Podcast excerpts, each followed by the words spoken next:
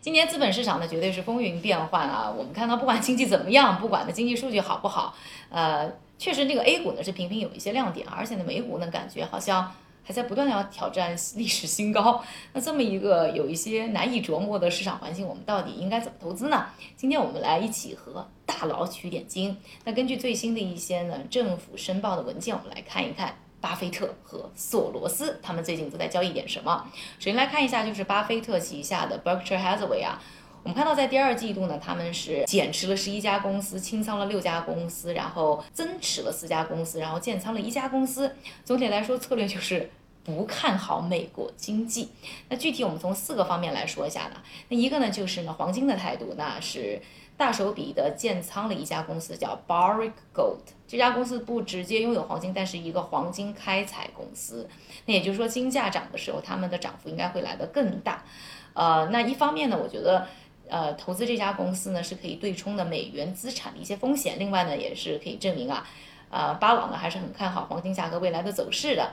那现在呢，它的这个投资规模的价值已经达到呢超过五点六亿美元，还是挺大的一笔啊。另外一个投资的方向就是不看好银行股，在第二季度呢，一方面是清仓了高盛，另外呢就是减持了包括呢摩根大通在内的六家银行。那要知道呢，对于经济来说的话，金融和银行应该说是一个。非常重要的后备的这个力量。如果说不看好银行股，基本就是我觉得对于美国经济的信心不是特别大。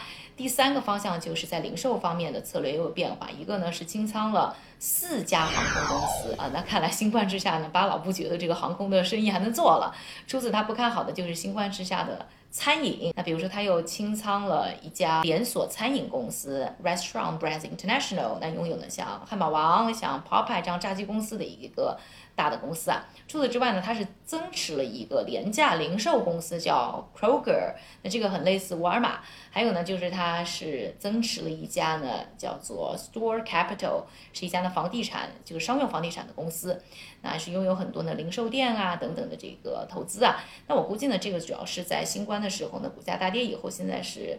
抄底，那增持一部分，还有第四个值得关注的，我觉得也是最重要，就是能源。一方面呢，还有清仓更多的一些原油开发的公司，但是我觉得最重要的一笔呢，是进入第三季度，也就是在七月初的时候，九十七亿美元大笔资产呢是买入了一个呢能源公司，叫做 Dominion Energy，叫道明尼能源。那这家公司呢，倒不是做什么原油啊或者天然气的开采，它做的呢是天然气的运输和储备。那也就是说呢，是一个基础设施，不管你天然气价格是涨还是跌，甚至你跌得很的时候，可能对于这方面的业务会需求更大。可见这个巴老的观点呢，还是在一个更转向去能源产业的一个基础设施方面。那我们再来看看索罗斯啊，索罗斯，我觉得他的观点呢更乐观一点，那是更倾向于美国的经济呢会发生呢方向上的一个转变，倒不是说说会单方面的变差。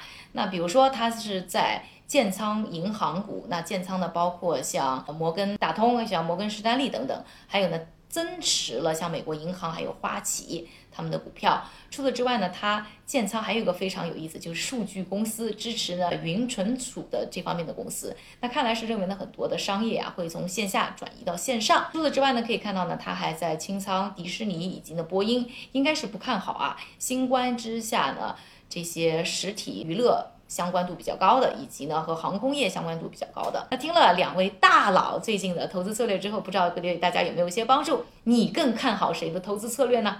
请你留言告诉我。